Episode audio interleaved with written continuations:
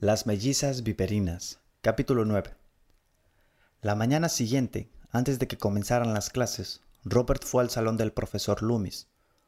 Muchos chicos del Instituto Lovecraft se burlaban del maestro Loomis, pues tenía una reputación de ser demasiado flexible. Si necesitas una prórroga para entregar una tarea porque tu abuelita estaba enferma, entre comillas, él era el hombre a quien recurrir. Además era el asmerreír universal porque siempre usaba chalecos de color pastel, amarillo pálido de los lunes, azul cielo los martes, rojo coral los miércoles y así, en el mismo orden, semana tras semana. Por todo eso, Robert nunca había admitido, ni siquiera frente a Glenn, que era su profesor favorito en todo el Instituto Lovecraft. Les daba clases de literatura, la predilecta de Robert y siempre le hacía anotaciones motivadoras en la parte inferior de sus tareas. La más reciente, las más recientes decían, tienes buenas ideas y deberías compartir más tus opiniones en clase. Cuando negó, el maestro Loomis estaba sentado, cuando llegó, el maestro Loomis estaba sentado en su escritorio, comiendo un, un panque de harina integral y leyendo el periódico local, The Dunwich Chronicle. Chronicle. Hola, Robert, escucha esto, fue lo primero que le dijo. La semana pasada estaba, en una, estaba una mujer caminando en el muelle. ¿Lo ubicas? Y jura que vio... Otra vez. Hola Robert, escucha esto. Fue lo primero que le dijo. La semana pasada estaba una mujer caminando en el muelle. ¿Lo ubicas? Y jura que vio un duende salir nadando del mar. Describió a la criatura como un hombrecito diminuto de unos ocho centímetros de altura. Hizo una mueca de desaprobación. La gente está loca. Quiero postularme como presidente, soltó Robert. Justo a eso me refiero, continuó el maestro Loomis. Y yo quiero ser estrella de cine. Hay duendes en nuestras playas ¿De dónde, saca la gente tantas tonterías? No, es en serio, insistió Robert. Quiero dirigir el consejo estudiantil. El maestro cerró el periódico. La elección es este viernes. Solo faltan dos días y Sarah Price lleva semanas haciendo campaña. Sé que puedo ganar, dijo Robert. El profesor Loomis negó con la cabeza. Es imposible hacerlo en solo dos días. Ella trae impulso y ya es demasiado tarde. ¿Por qué no asistes a las audiciones del club de escritura? Siempre buscan caras nuevas. Quiero ser presidente, dijo Robert. ¿Por qué? Robert se dio cuenta de que no tenía una respuesta convincente a esa pregunta. ¿Por qué lo dice la señora Lavinia? ¿Porque las gemelas Price son monstruos disfrazados? Porque están planeando capturar las almas de todos los estudiantes del Instituto Lovecraft?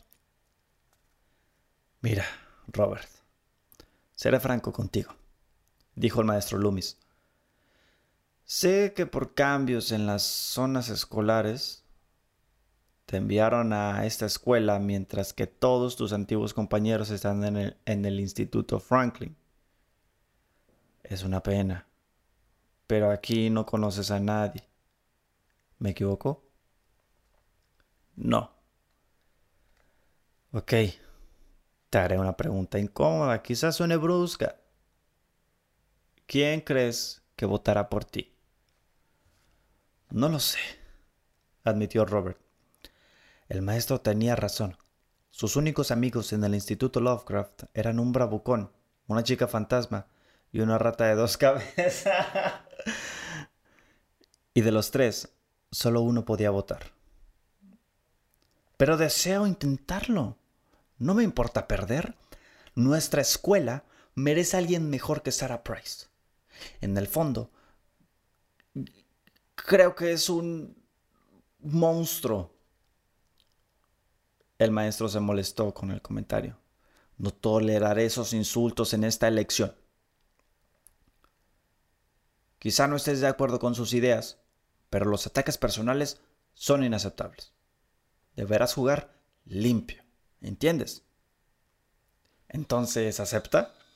y se prende mi refri. Entonces, ¿acepta? Le preguntó Robert. ¿Me incluirá en la boleta? La respuesta del profesor se perdió bajo el sonido repentino de una sirena ensordecedora. El instituto, el instituto Lovecraft estaba equipado con un sistema de seguridad de punta. Cuando se activaba una alarma, la sirena se escuchaba en cada esquina del edificio, y todas las puertas se abrían de forma automática para que ningún estudiante se quedara atrapado durante el desalojo. Robert y el maestro Loomis se apresuraron hacia la puerta. Entonces, la alarma se detuvo y se escuchó en los altavoces la voz de la directora Slater. Lamento las molestias causadas por, el, por las pruebas del sistema de alerta de emergencia, dijo. Repito, la alarma ha sido cancelada. El maestro Loomis se llevó la mano a la frente, como si tratara de evitar el dolor de cabeza inmediatamente.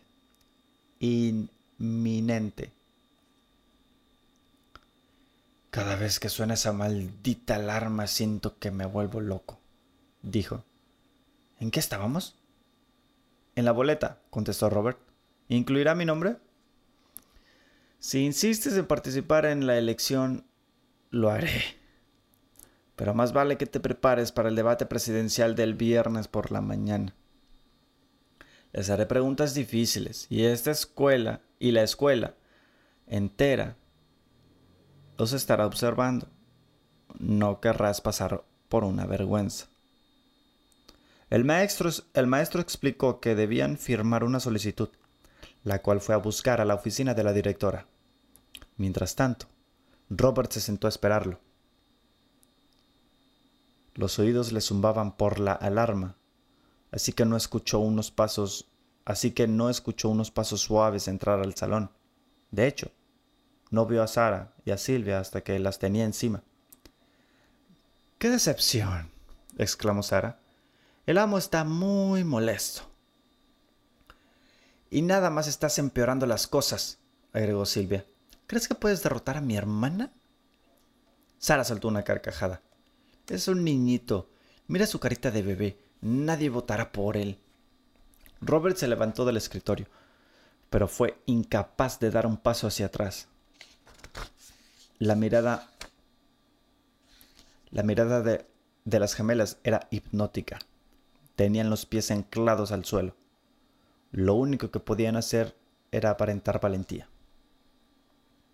Sabemos que estás asustado, dijo Sara, y sacó su larga lengua morada que goteaba saliva espesa.